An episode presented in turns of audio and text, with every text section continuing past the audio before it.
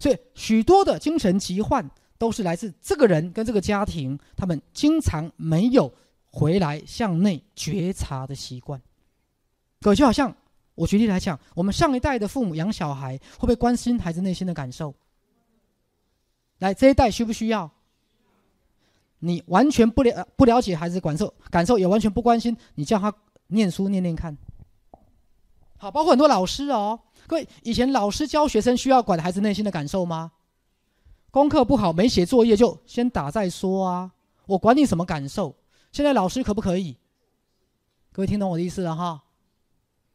以前的老师教学生是不需要管内心的感受的，现在要不要？要。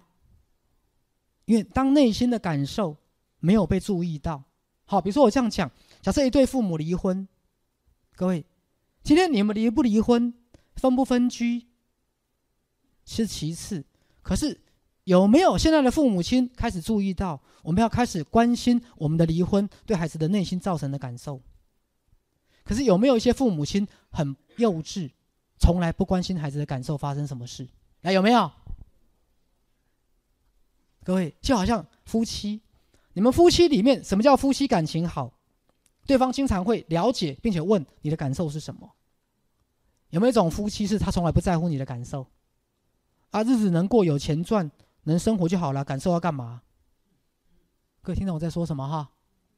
所以，经常回来觉察自己内心真正的感受，就是一种自我人格的整合。